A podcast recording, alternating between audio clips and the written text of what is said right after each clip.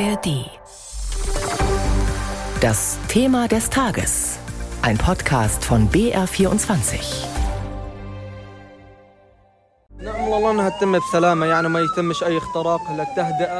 Wir beten zu Gott, dass es friedlich abläuft, ohne dass die Waffenruhe gestört wird. Wir warten ganz ungeduldig. Alles spricht dafür. Wir sind voller Hoffnung, dass wir sie zurückbekommen, wie sie war. Die Erwartungen an diesen Freitag sind groß, sowohl bei den Menschen in Israel als auch im Gazastreifen. Nach fast sieben Wochen Krieg gibt es dem Morgen eine Feuerpause. Am Nachmittag ging es dann los mit der Freilassung der ersten Geiseln aus den Händen der Hamas.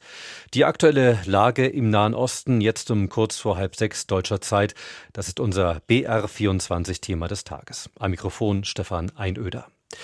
Zuerst wollen wir aber noch einmal hören, was im Vorfeld eigentlich vereinbart worden war. Clemens Fehrenkotte. Der Deal sieht im Einzelnen vor, dass 50 äh, Frauen und Kinder aus der Geiselhaft der Hamas entlassen werden, freigelassen werden. Im Gegenzug würden 150 Frauen und Jugendliche aus israelischen Haftanstalten freigelassen. Ferner werde es eine Feuerpause geben, so wird das genannt, vier Tage lang. Während dieser Feuerpause würde auch die humanitäre Hilfslieferung deutlich erhöht. Und zwar ist die Rede von 300 Lkw pro Tag mit medizinischen Gütern, Versorgungsgütern und vor allem Treibstoff, den es ja seit langer Zeit nicht im Gazastreifen in dieser ausreichenden Anzahl überhaupt gibt. Das ist das Wesentliche. Und wie diese wesentlichen Punkte in den letzten Stunden umgesetzt wurden, das berichtet jetzt Julio Segador aus unserem Studio in Tel Aviv. Die Freilassung der ersten der rund 240 Geiseln hat begonnen. Im Laufe des Abends sollen die ersten 13 Geiseln nach Israel gebracht werden. Den ganzen Tag über zeigten die israelischen Fernsehkanäle die Hubschrauber, mit denen die 13 Frauen und Kinder in verschiedene Kliniken geflogen werden sollen, zu einer ersten eingehenden medizinischen Untersuchung. Ein Offizier der israelischen Luftwaffe, dessen Namen nicht veröffentlicht wurde, ist hörbar stolz, dass er an diesem ersten Tag der Geiselfreilassung mit dabei ist. Bei all den Erfolgen, die wir erlebt haben, ist das der Beginn des Lichts am Ende des Tunnels.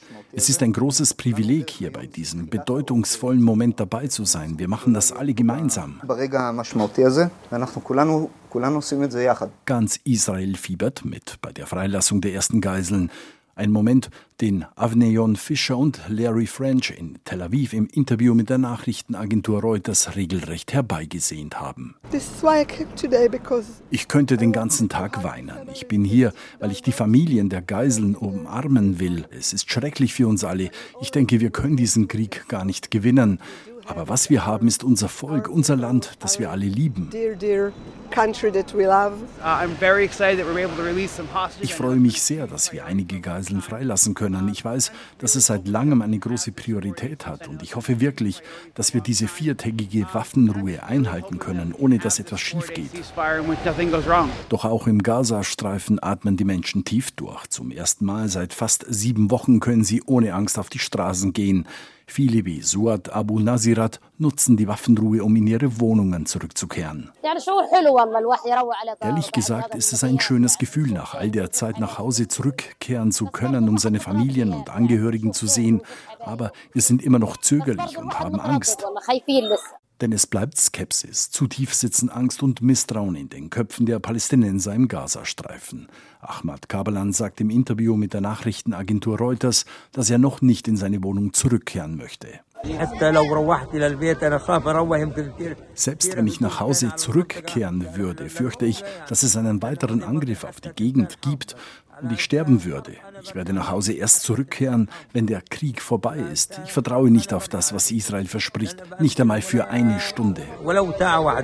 Zeitgleich zur Freilassung der ersten Geiseln aus dem Gazastreifen sollen auch, wie vereinbart, die ersten palästinensischen Häftlinge aus israelischen Gefängnissen entlassen werden. Geplant ist, 39 Frauen und Teenager ins Westjordanland und nach Ostjerusalem zu bringen. Am Checkpoint Betunia, wo die Übergabe stattfinden soll, kam es am Nachmittag zu Auseinandersetzungen zwischen Palästinensern und israelischem Militär. Dieses setzte bei dem Einsatz Tränengas und Gummigeschosse ein. Überraschend kam die Nachricht, dass heute auch zwölf thailändische Geiseln freikommen sollen. Sie sind nicht Teil der Vereinbarung zwischen Israel und der Hamas. Das thailändische Außenministerium bestätigte die Freilassung seiner Staatsbürger.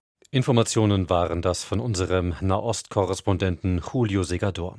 Weltweit wird beobachtet, ob die Vereinbarungen zwischen Israel und der Hamas eingehalten werden, gerade auch in den Ländern, die das Ganze maßgeblich mit eingefädelt haben. Neben den USA und Ägypten war das vor allem Katar. Warum gerade Katar eine so wichtige Rolle spielt, darum geht es in der aktuellen Ausgabe unseres Podcasts Lost in Nahost zum Krieg in Israel und Gaza. Kairo-Korrespondent Tilo Spanhiel ist dazu Gast und er fasst die Rolle des arabischen Landes so zusammen. Katar hat eine bestimmte Schlüsselrolle in dieser Region und äh, eigentlich weltweit eine einzigartige Position im Moment.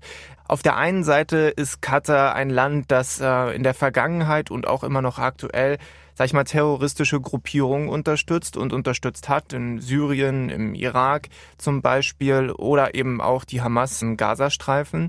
Aber auf der anderen Seite hat äh, Katar zum Beispiel auch eine der größten Luftwaffenstützpunkte der USA im eigenen Land. Also man ist so ein bisschen everybody's darling, könnte man sagen, und äh, versucht das auch. Und das schafft kein anderes Land. Viele der anderen Länder in der Region äh, sind entweder, sag ich mal, dem Iran nahe oder den USA nahe oder Israel nahe. Und äh, deswegen ist dieses Vertrauen vor allem bei den Geheimdiensten eben nur auf katarischem Boden sozusagen allen Seiten gegenüber gleichmäßig gegeben.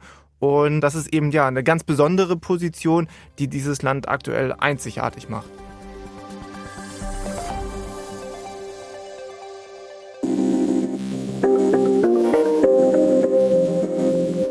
Hallo, ich bin Kevin Ebert. Und ich bin Birgit Frank.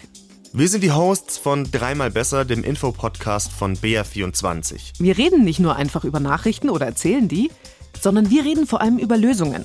Unsere Idee ist nicht, dass wir nur das Gute sehen und alles schönreden wollen, aber die Welt ist mehr als nur eine Krise und auch aus Krisen können Politik, Gesellschaft und jede und jeder von uns was lernen, damit es in Zukunft besser läuft. In jeder Folge stellen Kevin und ich im Wechsel drei Lösungswege vor zu einem aktuellen Thema. Zum Beispiel, was bringt künstliche Intelligenz uns tatsächlich? Wie ist nachhaltiger Skiurlaub möglich? Oder was können wir gegen Radikalisierung tun? Jeden Freitag erscheint eine neue Folge von Dreimal Besser, zum Beispiel in der ARD Audiothek.